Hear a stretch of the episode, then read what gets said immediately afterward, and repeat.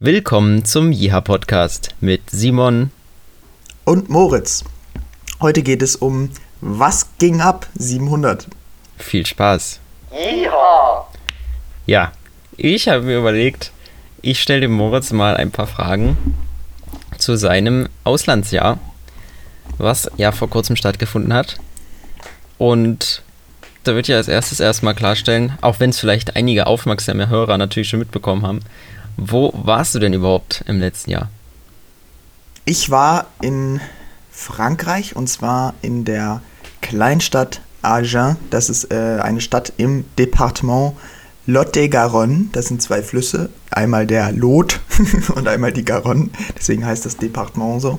Und die Stadt hat ungefähr 33.000 Einwohner und liegt zwischen Bordeaux und Toulouse ungefähr genau auf halber Strecke. Das heißt, man fährt so ungefähr nach Bordeaux eine, anderthalb Stunden, nach Toulouse eine Stunde und ist eben Südfrankreich. Das heißt, auch in die Pyrenäen sind es so zweieinhalb, drei Stunden. Hm. Und warum warst du überhaupt dort? Also was solltest du da machen? Ja, in Frankreich, ich wollte mein Französisch verbessern hm, nach der Schule. Außerdem wollte, hatte ich einen mir auf jeden Fall vorgenommen, dass ich ein Jahr warte, bevor ich studiere, ähm, um noch mal ein bisschen nachzudenken, was ich eigentlich genau machen will. Und außerdem gab es in Frankreich die Möglichkeit, also ich habe natürlich nach vielen freiwilligen Diensten gesucht, es wäre natürlich auch eine Option gewesen, in ein anderes Land zu gehen. Ähm, Frankreich hat sich halt angeboten, weil wir Französisch in der Schule hatten. Ähm, und weil es relativ nah ist. Mhm. Äh, und da konnte man eben einen Sportfreiwilligendienst machen. Und das war für mich eine ganz coole Ebene, um ein anderes, ein anderes Land und eine andere Sprache kennenzulernen, halt äh, was im, im Sportbereich zu machen. Weil man da immer ganz gut connecten kann. So. Man kann auch mit Kindern Fußball spielen, die die Sprache nicht sprechen. So. Ja, ja. Das geht fit. Da, da, das war nicht, nicht so kompliziert. Auch wenn ich leider nicht ganz so viel mit kleinen Kindern gemacht habe oder mit Jugendlichen. Hm. Äh, wann ging es denn los? Wann bist du denn hingefahren? Hm, also ich habe das mit dem äh, deutsch-französischen Jugendwerk gemacht, dem Office Franco-Allemand de la Jeunesse, OFAGE. Ähm, darüber war so, waren sozusagen die Vorbereitungsseminare. Ähm, und das ging los am 1. September. Also ich bin nach Frankreich gefahren und zwar in die Nähe von Grenoble, also in den Alpen. Das war cool. Da gab es dann eine Woche ähm, Vorbereitung auf meinen Freiwilligendienst, beziehungsweise da hat man die anderen Freiwilligen kennengelernt, die aus Deutschland mit dieser, mit diesem Jugendwerk eben nach Frankreich gegangen sind, hm. beziehungsweise auch andersrum. Also da waren natürlich dann auch Franzosen, die ähm, in Berlin jetzt ein Jahr gearbeitet haben oder sogar noch arbeiten oder in Göttingen, ja. Und das waren auch Sportfreiwillige, also die irgendwas mit Organisationen im Sport zu tun hatten. Und ein paar, die direkt beim, bei diesem deutsch-französischen Jugendwerk gearbeitet haben. Und das deutsch-französische Jugendwerk hat eben in Paris eine Stelle, im Saarbrücken irgendwie eine Stelle, so auf der Hälfte und in Berlin. So, das ist so eine. Ähm, und da mhm. arbeiten halt auch überall Freiwillige, jeweils aus Deutschland und Frankreich. Okay. Und genau. wer, wer hat den Spaß bezahlt? Also wer hat dich bezahlt? Ähm, der französische Staat. also es ist so, dass es eben das deutsch-französische Jugendwerk gegründet wurde als Teil von der äh, Réconciliation franco-allemand, also die äh, sozusagen die äh, Versöhnung, deutsch-französische mhm. Versöhnung. Ja. Ähm, und deswegen gibt es da eben, ist es so, dass der französische Staat eben die Freiwilligen finanziert. Auch die deutschen Freiwilligen. das, das ist sozusagen so ein. Ja, ne? Genau. Also ich habe das ganze Jahr über ähm, vom französischen Staat mein, mein Gehalt bekommen oder vielmehr, das ist ja kein richtiges Gehalt beim Freiwilligendienst, sondern eher so eine ähm, Aufwandsentschädigung, beziehungsweise die schauen halt, wie viel kostet das dort zu leben und dann unterstützen die dich dementsprechend. Okay. Also, das heißt, du konntest davon deine Miete auf jeden Fall bezahlen und so, was du zum täglichen Leben brauchtest. Genau. Und es war auch so, dass ich so ein, man bekommt dann auch so einen Mietzuschuss. Ähm, Und es hat für mich auf jeden Fall dicker ausgereicht, das Geld. Also das ist, man hat, ich habe mehr bekommen, als wenn ich jetzt ein freiwillig, freiwilliges soziales Jahr in Deutschland zum Beispiel gemacht hat, hätte. Mhm, ja. Da ist es teilweise echt knapp. Und ich hatte echt Glück, weil jetzt zum Beispiel Leute, die in Paris ihren Freiwilligendienst gemacht haben, die haben natürlich genau das gleiche Gehalt bekommen wie ich und da ist man natürlich in einer Kleinstadt immer irgendwie besser weg Ja, vom finanziellen her. Auch wenn es natürlich eine Menge Vorteile auch hat, wenn man in Paris ist. Also Paris ist halt auch cool. Ja, klar. Genau. Ähm, wo hast du denn gewohnt? Was, was hattest du für eine Wohnung und wen hast du da vielleicht so kennengelernt? So Nachbarn und so? Ich hatte so ein äh, kleines, das heißt Studio, Studio, ich weiß nicht, das gibt es auch, glaube ich, in anderen Sprachen. Das ist basically ein ganz, ganz kleines Apartment. Also gibt es ganz häufig, das sind dann so, das ist dann ein Zimmer mit äh, Bett und Schreibtisch irgendwie oder irgendeine Art von Tisch und dann halt eine Mini-Küche oder Kochecke und ein Bad. Und ich hatte halt so direkt unterm Dach so einen Raum mit Dachfenster und dann ein, eine fensterlose kleine Küche und ein fensterloses Bad. Aber das hat für mich halt dicker ausgereicht. Und das war so im Stadtzentrum eigentlich von Agen. Und da habe ich alleine gewohnt, ähm, weil jetzt Agen an sich nicht so eine Studentenstadt ist. Da gibt es jetzt auch nicht so viele WGs oder so, wo man da Mhm. einfach hätte reinziehen können. Und die Wohnung wird, wurde halt unterstützt sozusagen von meiner Arbeitsstelle. Das heißt, die haben die schon Ähm, rausgesucht für dich, oder? Genau. Und da habe ich die dann gleich genommen. Das war super einfach für mich. Da musste ich dann nicht von zu Hause aus sozusagen eine Wohnung suchen, die ich mich mir nicht angucken kann. Ja, klar. ja. Na, das geht ja für uns jetzt auch bald wieder los mit der Wohnungssuche für das Ja. kommende Studienjahr. Genau. Ja. Ich weiß gar nicht genau, wie lange das dauert zwischen äh, Einreichung von Bewerbung für ähm, zulassungsbeschränkte Studiengänge und dem, dass sie dir sagen, ob du angenommen wirst. Weißt du das Mhm. zufällig? Naja, das ist, denke ich, von Hochschule zu Hochschule auch unterschiedlich. Also ich habe jetzt äh, manche, bei denen fängt ja die Bewerbung erst am 1.7. an, wegen Hochschulstart. Und dann geht die Bewerbungsfrist bei einigen bis zum Mitte vom August oder so ungefähr. Und dann kann es aber noch mal so einen Monat dauern, bis sie dir sagen, Mhm. ob du deinen Studienplatz auch kriegst oder nicht. Und du hast ja auch bei Hochschulstart so eine Priorisierung jetzt, ähm, dass du angeben musst, welchen Studienplatz hätte ich am liebsten. Und Ja. sobald du, also es ist immer so, du kriegst quasi, du kriegst irgendeinen Studienplatz und alle, die in dem Ranking darunter liegen, sind sofort weg. So. Ja. Und dann, sobald du dann wieder einen höher kriegst, fällt der darunter auch wieder weg und du hast dann nur Anspruch auf den, den du am höchsten priorisiert hast. Macht ja auch Sinn.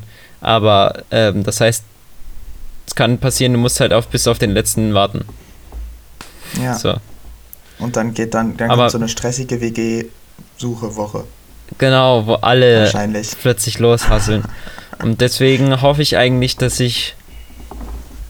Oder man guckt halt jetzt schon mal ein bisschen los, ich weiß es nicht, wo man eigentlich am liebsten hin will, in der Hoffnung, dass es klappt.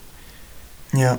Und Das wäre dann bei dir mit weiter oder Genau. suchen oder Potsdam? Ich würde, äh, nee, das ist jetzt durch. Also ich habe in Potsdam auch meine zweite Ablehnung bekommen. Ich hatte mich ja auf zwei Studiengänge beworben. Einmal für Kamera und einmal für Schnitt sozusagen. In der Filmhochschule Babelsberg. Und als ich mich für Kamera beworben habe, habe ich dann gleich noch im, im ja, irgendwie, ich glaube im März oder Februar meinen Ablehnungsbescheid bekommen. Und ich hatte bei allen Kriterien, die aufgrund meiner eingereichten Arbeitsproben überprüft wurden, einen nicht erkennbar bekommen. Und jetzt bei Schnitt habe ich in allen Kategorien einen nicht ausreichend erkennbar bekommen.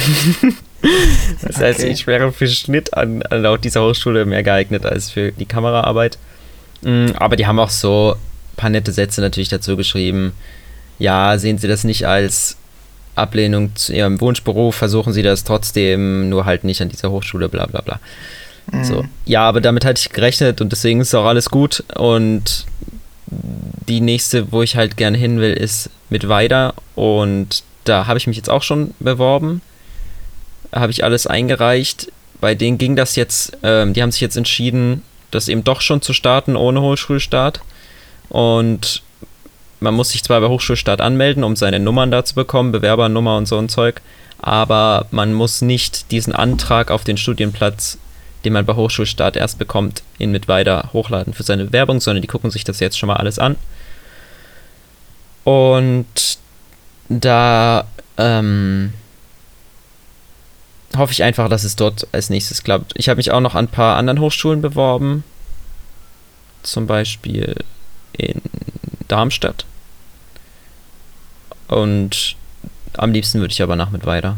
Und dann würde ich wahrscheinlich okay. in Chemnitz wohnen. Also ich müsste mir dann Wohnung in Chemnitz suchen. Ich gucke nochmal wegen Bahnverbindungen, aber Dresden lohnt sich halt aus dem Grund nicht. Ist zwar genauso weit weg, fast wie Chemnitz, aber die Bahn fährt halt nicht nach Mittweida von Dresden, total dumm, sondern erst nach Chemnitz und dann nach Mittweida und dadurch brauchst du fast anderthalb Stunden. Oh nein. Und deswegen Was kannst du nicht. Das ist ein komischer Fail. Das ist so ein harter Fail von der Bahn und deswegen muss ich basically nach Leipzig, äh, nach Chemnitz ziehen. Und das ist halt total sinnlos. Okay. Und also, in Leipzig okay. habe ich jetzt Nee, ja, doch, alles gut. Mal schauen. In Leipzig müssen sich dann meine Leute natürlich ähm, einen neuen WG äh, Bewohner suchen. suchen. ja. Mal schauen, wer das ja. wird.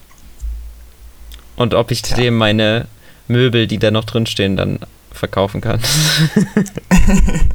Vor allem musst du dein. Simon hat noch ein tolles Star Wars Plakat angenagelt. Ja, also auf jeden Fall. Das ist schon das viel wert. auch teuer verkauft. Ja, ja.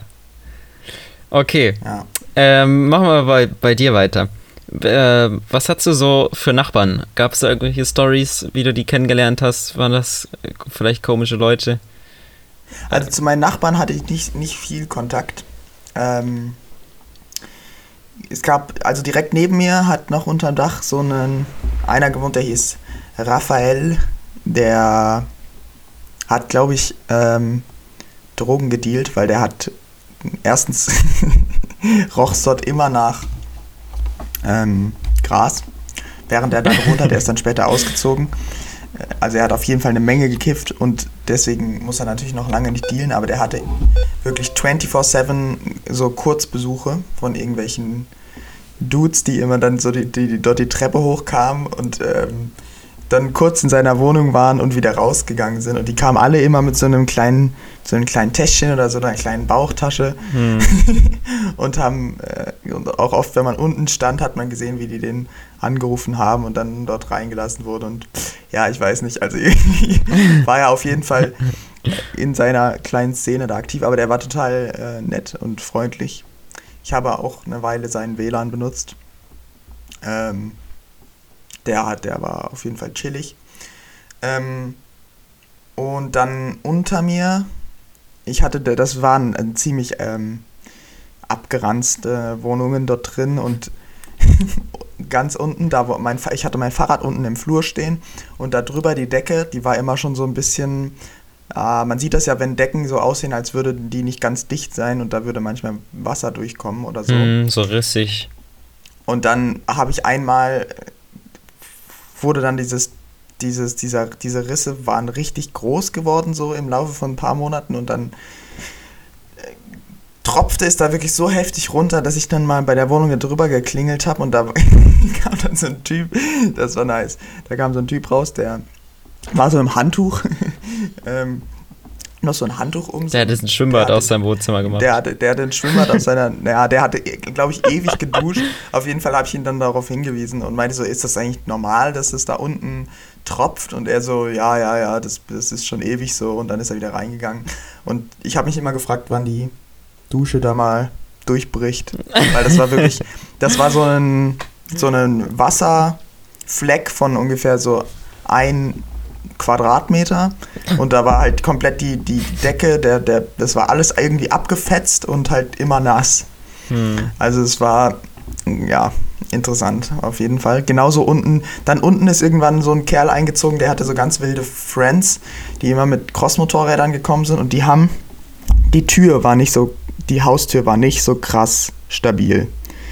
Die war, wenn die nicht abgeschlossen war, war das halt so, dass dieses, wie nennt man das, das Teil, was dieses kleine Metallteil, dieser Stift, der sozusagen verhindert, dass die Tür aufgeht. aufgeht. Hm. Weiß nicht, wie was heißt. man sozusagen mit der Klinke Aber eigentlich ich, ich weiß, was du meinst, ja. Das war sozusagen nur so mit so zwei Millimetern lag das auf auf der Metallkante von dem Rahmen. Und das haben dann die, die Brutalos, Brutalos da unten ziemlich schnell mitgekriegt und sind dann regelmäßig, kam ich, wenn ich dann so vom CrossFit nach Hause gekommen bin, hat man das so gesehen, wie die einfach unten die Haustür aufgetreten haben. Die haben, wenn die nicht, wenn die nicht zugeschlossen war, haben die dort halt einmal wuchtig, sind die dort so gegengerannt und dann war die halt offen. Das Problem war, die war, war hatte auf der anderen Seite oben noch so einen ähm, Riegel. So ein Teil oben, ich, oben auf der Tür drauf. Nee, kein Riegel, sondern so ein Teil auf der Tür, was verhindert, dass die Tür ins Schloss fällt, sondern so, dass die langsam zugeht.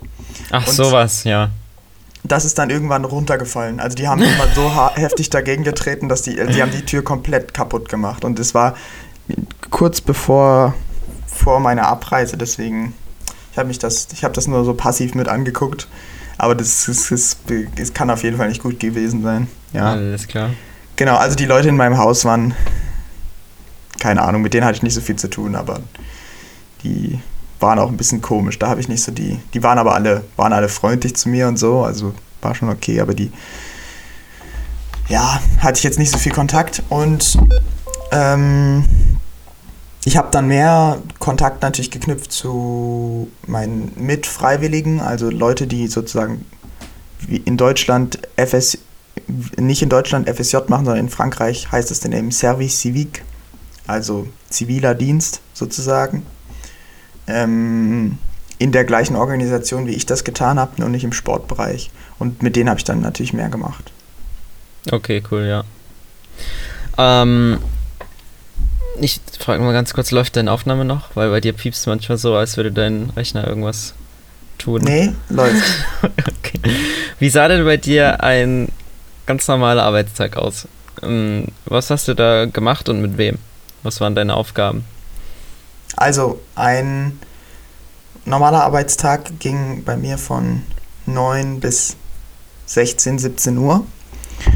Ähm, meistens bin ich morgens zu, zu dem Büro gefahren, wo sozusagen mein Schreibtisch war und wo ich so ein paar Sachen gemacht habe, wenn schlechtes Wetter war. Das war so ein Kilometer von meiner Wohnung entfernt. Also ich musste da echt nicht weit. Bin ich entweder hingelaufen oder mit meinem Fahrrad, was mir einmal geklaut wurde und was generell zu klein war für mich, ähm, hingefahren, aber das war okay. Und dann gab es, ja, entweder gab es die Option, dass es so ein klassischer Rentnertag war. Ich habe nämlich Gesundheitssport mit alten Leuten gemacht.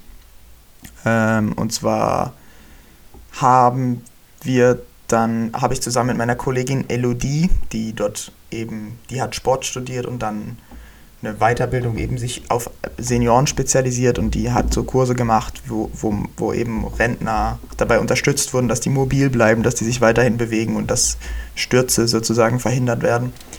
Ähm, das war aber nicht in Agen, sondern das war in ähm, entweder Bon Encontre, was so ein bisschen östlich von Agen ist, oder in Villeneuve-sur-Lot. Das ist so ein fast Dorf, aber auch so eine Kleinstadt eigentlich nördlich von Agen. Und da sind wir dann immer erstmal hingefahren. Also ich bin relativ viel Auto dann gefahren auch, weil ich das einfach genutzt habe, die Möglichkeit, um ein bisschen meine, meine Skills nicht einschlafen zu lassen, hm. ich durch den, weil ich ja erst kürzlich Führerschein gemacht habe.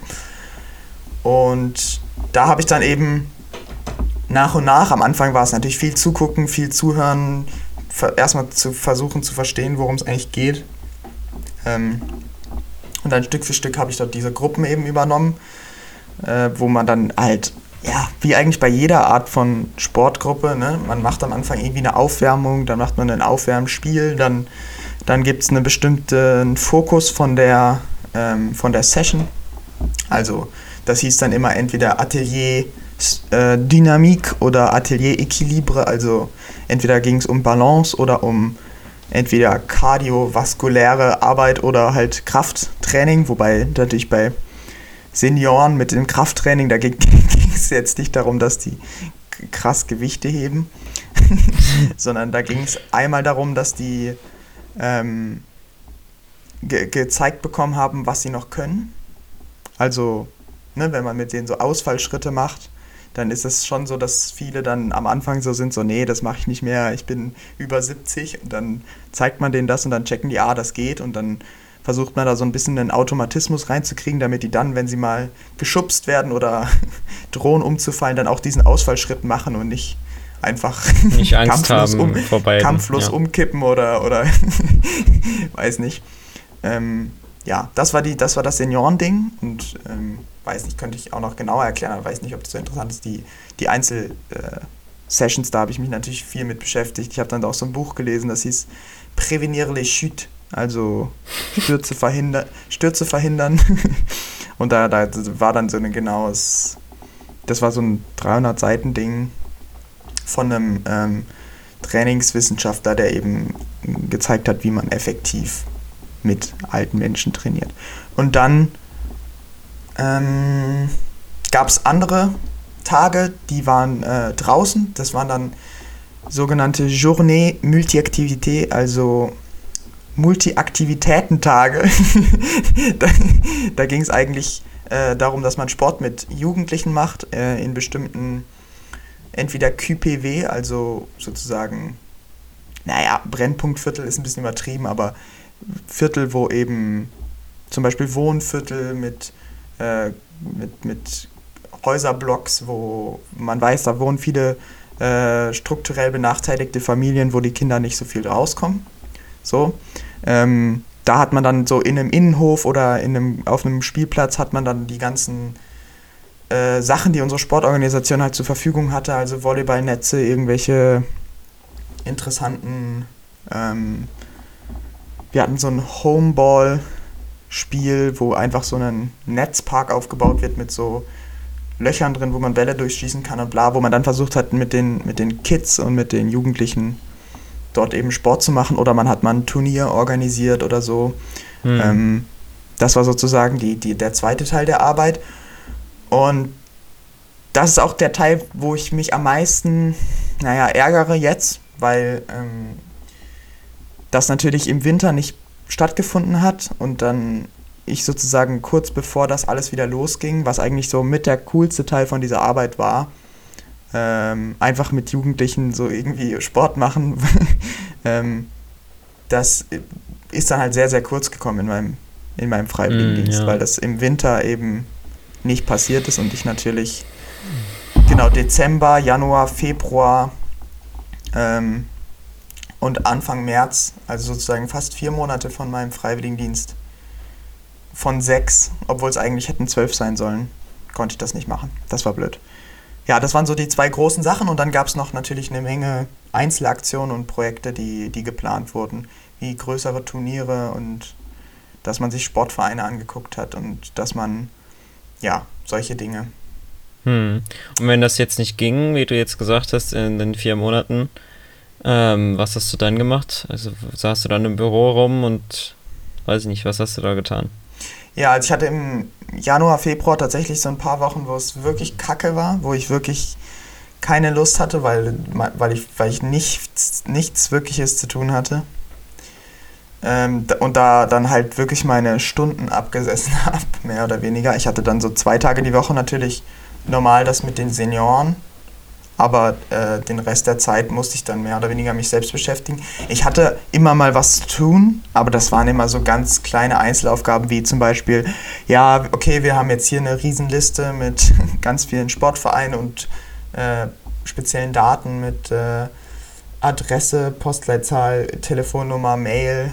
Da sollst du mal, äh, dann habe ich dann mal so ein großes Dokument gemacht, irgendwie mit, mit, mit Excel und da Sachen, Dateien erstellt, damit das übersichtlicher wird oder so, was man halt auch im Winter macht, was die anderen auch gemacht haben, meine, meine Kollegen natürlich. Mhm. Ähm, aber die haben halt im Winter vor allem hm, was geplant, was auch nie, was ich leider nie miterleben konnte, den Start davon, weil der jetzt auch bis September nach hinten verschoben ist und das war das sogenannte M3S, Maison äh, Sport Santé Société Ähm, das war dann so ein Projekt, was eigentlich gedacht war für Menschen, die in irgendeiner Weise eine bestimmte Disbalance haben oder, einen, oder zum Beispiel aus dem Krankenhaus kommen und mit der Reha durch sind und jetzt keinen Anlaufpunkt mehr haben, wo sie weiter äh, spezifisch trainieren können. Oh ja, schlimm. Und das ist echt ja. total doof, weil genau. das hat mir auch mein Physiotherapeut erzählt. Es gibt so viele Fälle,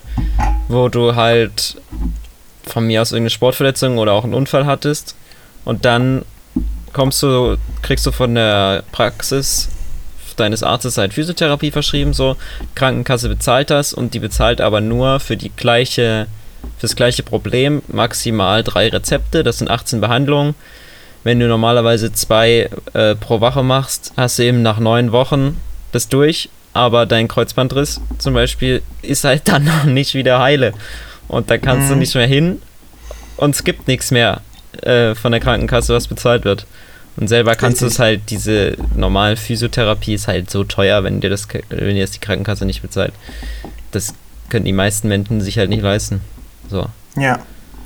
Genau, und das gleiche, gleiche Problem gibt es in Frankreich auch. Und natürlich unsere, wir haben halt, das sind natürlich ausgebildete und auch spezialisierte Sporttrainer von bei UFOLab, so hieß die Sportorganisation.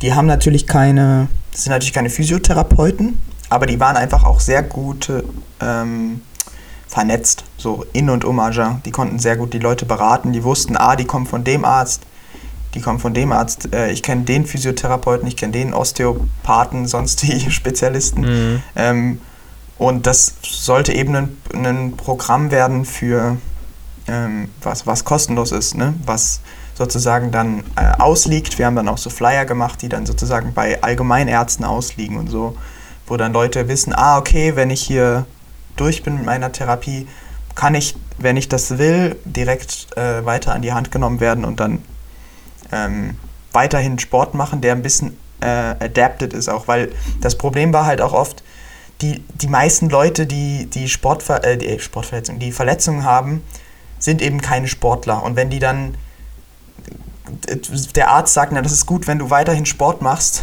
und die aber gerade erst eine äh, Verletzung kuriert haben oder lange im Krankenhaus waren und deswegen total abgebaut haben, die gehen dann halt nicht in einen Rugbyverein und sagen so, ja cool, jetzt mache ich hier weiter, weil das macht überhaupt keinen Sinn, das macht denen keinen Spaß, die sind völlig überfordert und verletzen sich vielleicht gleich wieder. Die brauchten dann wirklich äh, was, was eben angepasst ist an das Niveau, klar, was man ja. hat. Ja, und das wäre ein extrem cooles Projekt gewesen und da haben wir auch im Winter viele ähm, so Meetings zu gehabt und da habe ich halt viel, da konnte ich selber nicht so viel machen, weil das war einfach viel Organisationskram. Ich weiß nicht, ich kann jetzt natürlich nicht, nicht so viel dazu beitragen, wenn die versuchen, äh, sozusagen dieses Projekt zu finanzieren und da bei der Stadt anrufen und bei, bei, äh, bei UFO National, also der sozusagen nationalen Überorganisation, dort irgendwelche Gelder bewilligt kommen, bekommen, das ist natürlich nicht mein Kompetenzbereich. Ja, klar. Ja. Wie waren denn so deine Kollegen? Wen hast du da so kennengelernt? Ja, meine, also meine Kollegen, ich hatte im Wesentlichen äh, drei Kollegen. Mein Chef, das war Maxim, ich habe die alle mit Vornamen angesprochen. Äh, und der hat sozusagen die, war der Chef von der Organisation. Dann gab es Elodie, die eben sich auf alten Gesundheitssport fokussiert hatte und die hat äh, genauso wie mein Chef das STAPS als Studium gemacht. Das ist so ein eben Sportstudium in Frankreich, wo man erst allgemeinen Sport studiert. Das ist dann so ähnlich wie in Deutschland und sich dann aber spezialisiert und da kann man dann in Gesundheitsrichtung gehen, in ähm, Jugendsport, Altensport, äh, äh, auch Sportlehrer, glaube ich, an der Schule. Das ist da so ein bisschen aufgeteilt. Und dann hatte ich noch einen Kollegen, der hieß Thomas, der war äh, nur 23 oder 24. Und der war einfach eine absolute Sportskanone, aber jemand, der, der leider nicht studiert hat, weil er kurz vor seinem Sportstudium ähm, sich beide Beine gebrochen hat. oh Mann, und deswegen oh. hat er dann in, statt seines Sportstudiums einen Freiwilligendienst gemacht, auch bei UFO also einen Service Civic und hat mhm. dann danach direkt dort angefangen zu arbeiten. Und mit dem habe ich immer äh, Sport mit, mit Jugendlichen gemacht und was der auch noch gemacht hat, stimmt, das habe ich auch noch nicht erzählt, was auch immer mal passiert ist, der hat noch äh, Erste-Hilfe-Kurse zum Beispiel gemacht. Ah, okay. An, äh, und das war dann meistens so Recyclage, also nicht sozusagen der erste, erste Hilfekurs, sondern so Auffrischungen. Der ist dann halt immer so in ähm, Gesundheitseinrichtungen gefahren, aber auch mit Jugendlichen, die irgendwelche Praktikumsbetreuungen bekommen und hat mit denen halt äh, PSC1, also Premier Secours, Erste Hilfe gemacht. Und da war ich auch dabei. Das war auch ganz cool. Das war ganz spannend. Und da hat er den Leuten gesagt, was ist die Erste Hilfe, wenn ich mir beide Beine gebrochen habe? Ja, genau. Also wir hatten da in, äh, wir hatten so ein großes Lager, da waren eh endlos viele Sportgeräte drin. Und ähm, außerdem hatten wir dann auch so, so Dummies halt zum Beispiel, weißt du, so, so Sachen, also so, eine, so ein Oberkörper, wo man halt so eine Herzdruckmassage ja. machen konnte und all so ein Kram. Schön. Also der war schon ganz gut ausgestattet. Und die waren auch, äh, LOD war, glaube ich, ähm, 28 und ähm, Maxim so ein bisschen über 30, also die waren alle recht jung, das war ganz, ganz cool. Na schön. Ähm, was hast du denn von den ganzen Aufgaben, die du jetzt erzählt hast, am liebsten gemacht und was am wenigsten gern? Hm. Also am meisten gefallen hat mir eigentlich denke ich schon, äh, der Sport mit einmal mit den mit so kleinen hyperaktiven Jungs aus irgendeinem Problemsektor, weil es bei denen komischerweise oder was heißt komischerweise, vielleicht ist es auch normal, aber bei denen war es am habe ich am wenigsten gemerkt, was ich für ein Französisch Level habe. Das war ganz interessant. Da konnte man, man, man, konnte super mit denen sich connecten und die waren immer, ah, Monsieur, Monsieur, regarde-moi. Und dann haben sie mir irgendwas gezeigt, bla bla. Und fanden das, haben mich total ähm, genauso wahrgenommen wie, wie alle anderen Sporttrainer, weil das eben bei so kleinen, kleineren Kids noch äh, nicht ganz so wichtig ist. Also die waren so zwischen 8 und 12, 13, weißt du, das waren meistens ja. dann so so, ja, also klassisch, so Fußballer, die kamen immer mit irgendwelchen Trikots dann dort ja. äh, auf dem Platz und ähm, im Hintergrund saßen irgendwie die äh, Eltern und, und, und, haben da halt, halt zugeguckt und die waren dann immer, die waren halt total begeistert von allem, so was man ja, ihnen angeboten ja, hat. Das war so völlig egal, die waren so richtig. Ähm, wo ich denke ich am meisten gelernt habe, ist definitiv natürlich der Altensport so das ist ganz interessant, weil man vorher, also erstens hat man da ein bisschen Hemmungen vor, so, hm, ist das jetzt, erstens hat man so das Gefühl, so, hm, ist das jetzt, ist das jetzt was Cooles, ist das jetzt uncool, was ich mache? So, ich mache jetzt hier halt so, ich bin halt jetzt einen Tag umgeben nur von alten Leuten, so, okay, aber ähm, man merkt halt, da habe ich sehr viel wertvolle Erfahrungen mitgenommen, also so in was was es erstens für Unterschiede gibt zwischen alten Menschen, so man nimmt die sonst immer so als so Gruppe wahr von, so, von alten Leuten, die irgendwie, also so langsam laufende Individuen. Aber es gibt halt dort 90-Jährige, die, die total fit sind, 70-Jährige, die komplett am Ende sind, die nicht ihre Arme heben können oder so, weißt du, die dann mhm. wirklich dort so reingekrüppelt kommen und du denkst so, oh fuck, was machst du mit denen?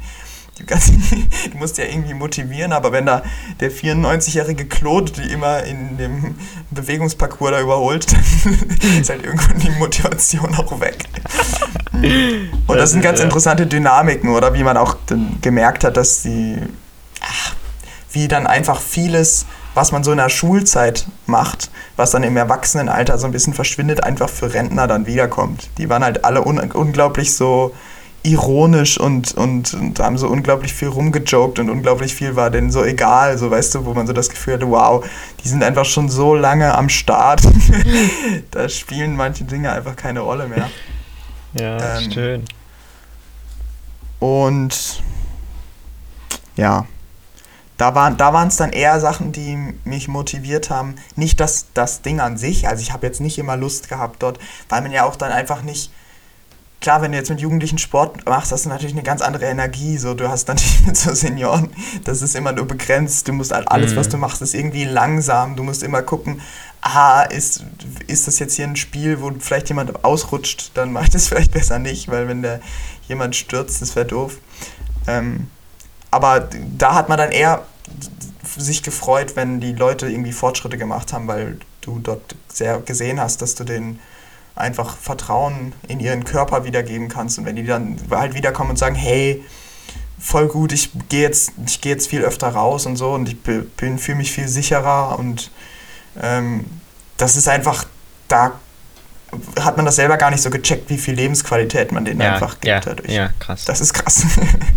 genau. Aber, aber da, das war trotzdem auch für mich, wenn du jetzt fragst, was mir am wenigsten Spaß gemacht hat. Also am wenigsten Spaß gemacht hat mir natürlich die Arbeit im Büro. Ja. Das muss man ganz klar sagen, mit Abstand. Ähm, weil ich da, das war einfach nicht ein Freiwilligendienst, der darauf ausgerichtet ist. Es gibt ja solche, wo du dann wirklich dann ist es vielleicht auch nicht immer schön im Büro zu arbeiten, aber die Arbeit, die du da machst, ist wenigstens sinnvoll. Bei mir war das eher so ein Lückenfüller und dadurch dann auch immer mhm. so, mh, ja, okay, ist das jetzt, das könnte jetzt mein Kollege hier in zwei Minuten machen und ich beschäftige mich damit jetzt einen halben Tag eben, weil ich diesen halben Tag frei habe und deswegen die Kapazität hier was zu machen, wo ich eigentlich, ja, das war nicht so cool. Ähm, aber auf dieser Aktionsebene war es definitiv am Anfang auch das mit den alten Leuten, was am schwierigsten war. Ja, okay. Klar das war auch, hat halt manchmal keinen keinen Spaß gemacht. Das ist einfach so. Hm. Ähm, wie hast du so allgemein die Mentalität der Leute wahrgenommen? Was gab es da zu Unterschied was gab es da für Unterschiede im Vergleich zu Deutschland vielleicht? Die Franzosen. Mhm. Also die Franzosen, ähm, ja, ich muss natürlich jetzt ein bisschen pauschalisieren, um die Frage zu beantworten. Ähm, aber trotzdem habe ich ja gewisse Eindrücke, so insges Eindrücke insgesamt wahrgenommen. Ja. Ähm, ich habe den Eindruck, dass noch ein größerer Teil von Franzosen, ähm, als es bei den Deutschen der Fall ist, schneller, ein bisschen äh, feuriger ist, ein bisschen mehr bisschen schneller zu Dingen die Meinung sagt und ein bisschen schneller auch aus sich herausgeht und ein bisschen wilder einfach ist. Die Franzosen demonstrieren halt ziemlich schnell auch. Das ist wirklich nicht nur, nicht nur so ein Klischee, sondern das ist, denke ich, echt der Fall. Ähm, und auch dieses, ah, es, ist, es gibt noch weniger Grundvertrauen gegenüber der Politik auf jeden Fall. Ja. Ähm, in Frankreich, in Südfrankreich ist es vor allem so, dass alles ein bisschen entspannter auf jeden Fall zugeht, noch als in Deutschland. Die Arbeit geht später los, man macht eine sehr, sehr lange Mittagspause. Ähm, es, wird, es geht sehr, sehr viel ums, ums Essen, aber das ist in ganz Frankreich der Fall. Das hat man auch ganz extrem gemerkt und das hast du aber auch zum Beispiel an, dem, an der Kleinstadt gemerkt. An Agen an sich ist jetzt keine, das ist, weiß nicht, das ist so wie Riesa mhm. in Sachsen, weißt du, das ist keine besondere Stadt, aber trotzdem gab es dort halt in sehr, sehr viele erstaunlich teure Restaurants und ähm, äh, sehr so Spezialitätenläden, so ganz viele Boutiquen und ähm, da hat man einfach gemerkt, dass so der Genuss jedem Franzosen einfach eine viel größere Sache ist, als es in Deutschland der Fall ist.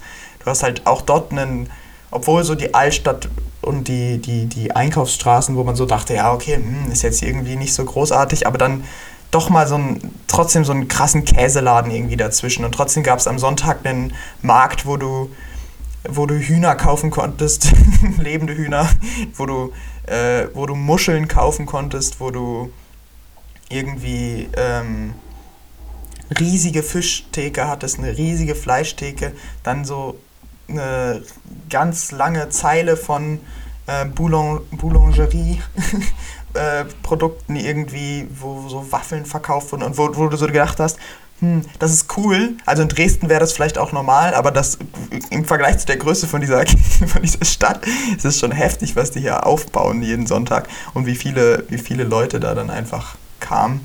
Deswegen würde ich sagen, dieses Essensding ist auf jeden Fall groß anders. Essen ist ja. auch teurer in Frankreich. Und à part ça, Was haben wir noch? Hm. Was hast du denn Nee, so? ich glaube, das sind so die großen, ja, okay. großen Sachen. Was hast du denn so eingekauft und was hast du so gegessen? Also ich habe relativ normal gegessen in Frankreich, wie in Deutschland, weil, also wenn ich für mich gegessen habe, Mhm. ähm, ich bin immer zu Lidl gegangen, weil Lidl noch günstig ist und noch am nächsten an den deutschen Preisen dran war.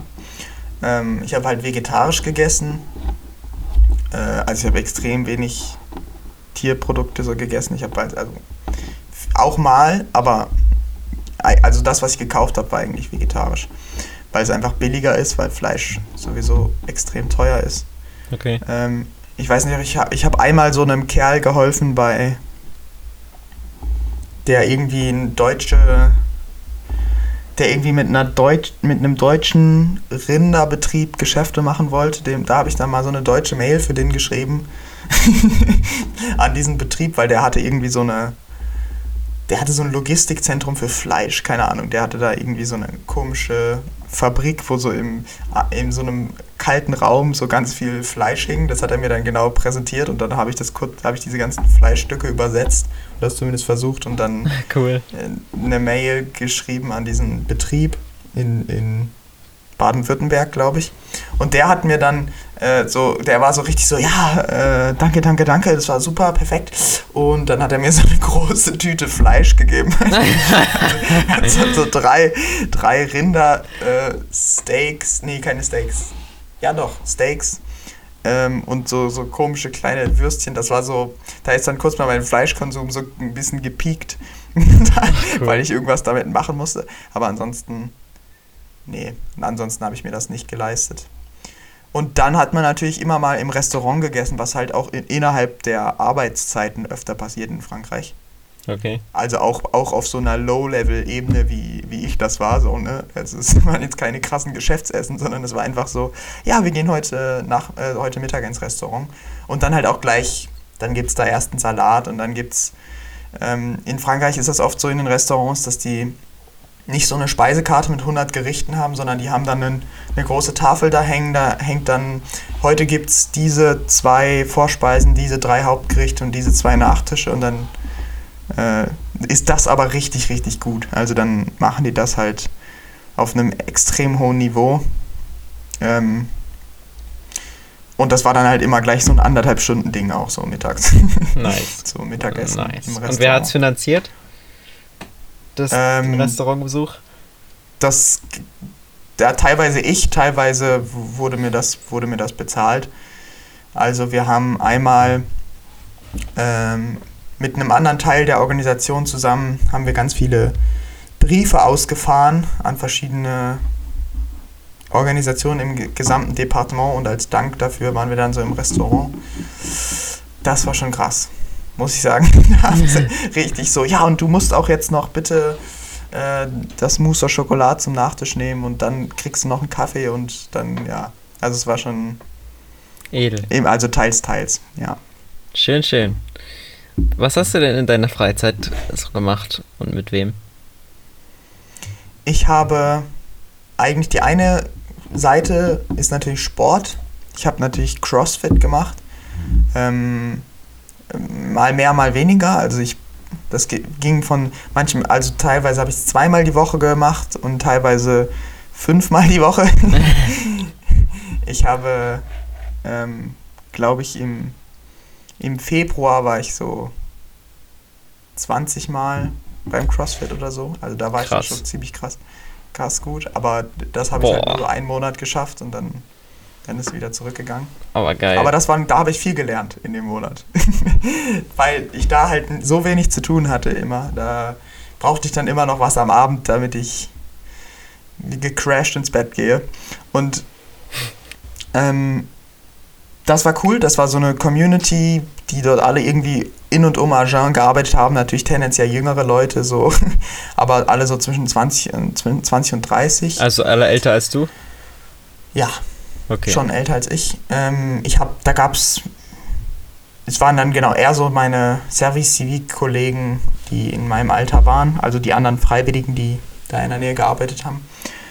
die waren so, genau, 18 bis 23 alle. Ähm, und beim CrossFit, das waren meine CrossFit-Freunde, mit denen habe ich auch ab und zu außerhalb dessen was gemacht, habe mit denen Rugby geguckt, weil Agen nämlich eine ähm, relativ gute Rugby-Mannschaft hat, die irgendwie in den Top 14, also es gibt so ein vier, äh, Top 14 in Frankreich ist so ein Ding. Okay. Top 14 Mannschaften. So eine Liga. Im, genau, das ist sozusagen erste Liga äh, Rugby. Es gab auch ein Stadion. Ich wollte eigentlich auch gehen im Frühling, aber ich hab's ging auch nicht. Ähm, mir das mal live angucken, aber hat nicht geklappt. Auf jeden Fall mit denen habe ich dann auch immer mal was gegessen oder habe außerhalb von CrossFit was gemacht. Und dann gab es noch äh, bei meiner Organisation ähm, die Serena, das war eine Italienerin, mit der habe ich am Anfang viel gemacht, als sie dann gekommen ist, weil sie sich halt auch noch nicht so gut auskannte und wir waren mal in Bordeaux, haben uns Bordeaux angeguckt und in Toulouse, haben uns Toulouse angeguckt. Ähm und dann gab es noch einen anderen Thomas, also nicht meinen Kollegen von UFOLab, sondern den Service Civic. Mit dem habe ich, äh, war ich mal joggen und war, waren so häufig irgendwie einfach äh, Pizza essen oder haben uns so unterhalten und den, mit dem habe ich auch relativ viel gemacht. Also es gab eigentlich so zwei. Einmal gab es meine Arbeit und da haben halt viele junge Leute irgendwie gearbeitet und auf der anderen Seite gab es CrossFit mit halt so Sportbekanntschaften mehr oder weniger. Ja.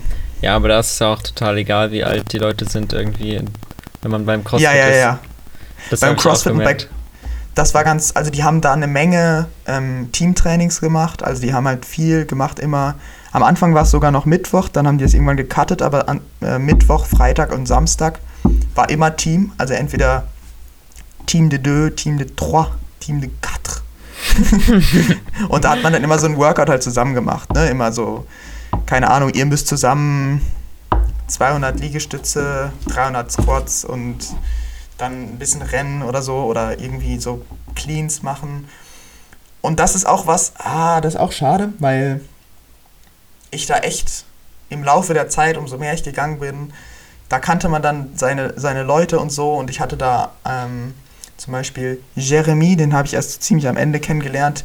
Der war ein ganzes Stück älter als ich, aber der hat irgendwie, mit dem konnte ich ganz gut mithalten, was so äh, Kreislauf anstrengende Sachen anging. Aber er war halt richtig gut in so äh, Gewichtheben, halt viel besser. Er konnte halt so sehr, sehr gut so snatchen und war so sehr effizient mit mhm. Clean and Jerk und sowas. Und er hat mir richtig gute Tipps immer gegeben. Und mit dem habe ich immer so freitags oder samstags so, so Team-Dinger gemacht. Schön. Ähm, gegen Ende und das hat echt großen Spaß gemacht. Also das, das muss man mal muss man mal gemacht haben. Ich glaube, das klingt wahrscheinlich für Leute, die noch nie CrossFit gemacht haben, nicht so cool, aber weil man denkt so Workout, okay, und dann stresst mich da noch jemand, der neben steht, der besser ist. Aber es macht wirklich oh, deutlich mehr Spaß. Ähm, ah, ich höre dich jetzt wieder. Du warst kurz. Ja, du warst auch kurz weg. Ja, alles super. Okay. Ähm, das ist wirklich ein total cooles Gefühl, wenn man so mit jemandem, der so ungefähr auf der gleichen Ebene ist, vielleicht ein bisschen besser, so ein so ein Workout macht und dann immer abwechselnd und versucht sozusagen nicht, nicht die Geschwindigkeit, nicht der zu sein, der die Geschwindigkeit verlangsamt. Genau, genau. Ja, das fand ich auch ja. richtig cool bei meinem CrossFit. So die Community und die Partner-Workouts, das hat schon sehr viel gebockt. Und wenn man dann auch so ein bisschen einfach rumgeht und manche Leute, die einem Tipps geben und so, selbst wenn man irgendwelche Übungen alleine machen muss, das war schon nice. Ja, was hast du vielleicht ähm, am meisten vermisst in der Zeit, wo du dort warst? Fällt dir da was ein? Ähm, am meisten vermisst? Naja, ich, es gab natürlich äh, Momente, wo man sich sehr einsam gefühlt hat. Mhm. Ähm, am Anfang habe ich vor allem eigentlich die, ja, was ich eigentlich am meisten vermisst habe, ist ähm, mit jemandem äh, mich sehr lange ohne großen Aufwand einfach zu unterhalten und das Gefühl zu haben, dass ich jetzt in jede Richtung dieses Gespräch weiterentwickeln kann. weil ich einfach die Skills dafür nicht hatte. Mhm. Und das ist irgendwie ein, habe ich glaube ich auch schon mal beschrieben, ein, ein sehr komisches Gefühl, wenn du ja. so das Gefühl hast, du kannst jetzt gerade nicht du willst jetzt gerade viel mehr Input geben, als du geben kannst und musst das runterbrechen auf sowas, auf so eine ganz simple Antwort, die du, die du halt von deinem Vokabular her halt geben kannst. Und dadurch ja. sind, äh, weil ich auch, weil ich einfach sehr, sehr gerne sehr lange coole Gespräche führe. Ähm, das war natürlich am Anfang nicht drin und dadurch hat man sich so immer so ein bisschen äh, ja, disconnected oder unverbunden gefühlt zu den Leuten, die halt dort waren. Mhm. Und war halt dann doch oft so, ja, okay, ist jetzt für mich, weiß jetzt nicht, ich bin jetzt doch irgendwie ein bisschen alleine hier oder, oder wenn man ne, an einem Gespräch nicht richtig teilnehmen konnte, weil einem da entscheidende Insights gefehlt haben in die Vokabeln oder in die französische Lebensweise, wenn man irgendwelche Insider nicht gecheckt hat, da war dann, ja, gab es natürlich schon Tage, wo ich so gedacht oh Gott, du bist ja wirklich, kommst dir überhaupt nicht an. Mhm. Ähm, und dann hat man das schon vermisst, einfach mal wieder so, ja, mit Freunden einfach einen Abend zu verbringen, wo man so entspannt sein kann, einfach zu 100% entspannt. das ist halt nicht so richtig passiert da. Ja. Okay. Das glaube ich, das, was ich am meisten vermisst habe, ja. Und wovor hattest du vielleicht Angst schon im Vorhinein oder dort bekommen? Und hat sich das dann bewahrheitet oder nicht? Fällt dir da was ein? Irgendeine Angst, über die du viel nachgedacht hast? Mm. Ja, also ich hatte natürlich Angst, dass ich mich nicht ähm, melde, äh, wenn, also dass ich sozusagen, wenn ich beim bei dem Freiwilligendienst nicht zufrieden bin, dass ich dann das sozusagen so, dass ich es dann nicht schaffe, das zu kommunizieren hm. weil ich, äh, weil das immer eine tricky Geschichte ist und auch war. Also das war jetzt nicht unberechtigt. Ist immer schwierig dann zu sagen, hey, ähm, ich habe jetzt gerade nichts zu tun und das ist uncool, aber ich will jetzt auch keinem kein Böse kommen, das ist jetzt keine Kritik am Chef und dann hast du das noch mit dem, weiß nicht genau, wie du dich ausdrücken sollst. Ich bin ja eigentlich da in, in Deutsch, im Deutschen kann ich sehr glaube ich, diplomatisch reden so. ich kann sehr gut mein, sagen, was mich stört, ohne dass ich jemanden angreife und das ist immer schwierig, wenn man das nicht so gut kann, weil man, wenn man halt sehr einfach, mit einfacher Sprache was sagt, kommt, kann das halt sehr so rüberkommen, als wäre es schlimmer, als es eigentlich ist. Ja, ja. Also wenn du jetzt zum Beispiel ein Gespräch anfängst mit mein Problem ist X, dann ist, kommt das ganz anders rüber, als wenn du sagst, hey, äh, na, wie geht's? Also wie läuft's mit dem und dem und dem und dem Projekt? Also da habe ich ja schon was gesehen. Hey, ich wollte einfach nur mal sagen, das ist super, was ihr hier macht, aber gerade was mir gerade nicht so gut gefällt, ist das. So, und diesen, um diesen Vorsatz, ja, wenn du da so lange mal kurz vorher talkst, dann verhedderst du dich aber im Französischen und dann ist deine Botschaft unter Umständen ganz anders, als du dachtest. Und das davor hatte ich Sorge und, und davor hatte ich, da hatte ich zwischendrin auch Sorgen. Und vorher hatte ich noch Angst davor natürlich, dass ich mich äh, sehr alleine fühle, dass ich sehr dolles Heimweh habe. Hm. Weil ich davor auch nie so drüber nachgedacht habe und als ich dann so im Zug saß, nach Frankreich ich. Mal gucken, wie das jetzt so wird, so alleine. Oh okay. Da habe, das habe Und hat sich das so bewahrheitet? Hat sich das, hast du viel Heimweh, sag ich mal? Na, teilweise. Also dann vor allem, wenn ich nicht so viel zu tun hatte, war es manchmal ein bisschen hm. Hm, ja, schwierig. Okay. Naja, klar, bei diesem Kommunikationsding, da sind, kommen ja zwei Sachen übereinander. Es ist ja schon im Deutschen nicht so einfach, wenn du für irgendjemanden anfängst zu arbeiten oder bei mir war es jetzt eben ein Praktikumverhältnis, wo ja, du halt auch genau. nicht so richtig naja, jedenfalls am Anfang auch gar nicht so das Recht hast, dich zu beschweren und dann weißt du nicht so richtig, ab welchem Punkt ist das jetzt okay und ist auch sinnvoll, weil es auch die Effizienz ja irgendwie von dem ganzen Laden steigert, wenn du da ein paar Kritikpunkte anbringst. Und wie mache ich das am schlausten und ja. bei wem, zu welcher Zeit?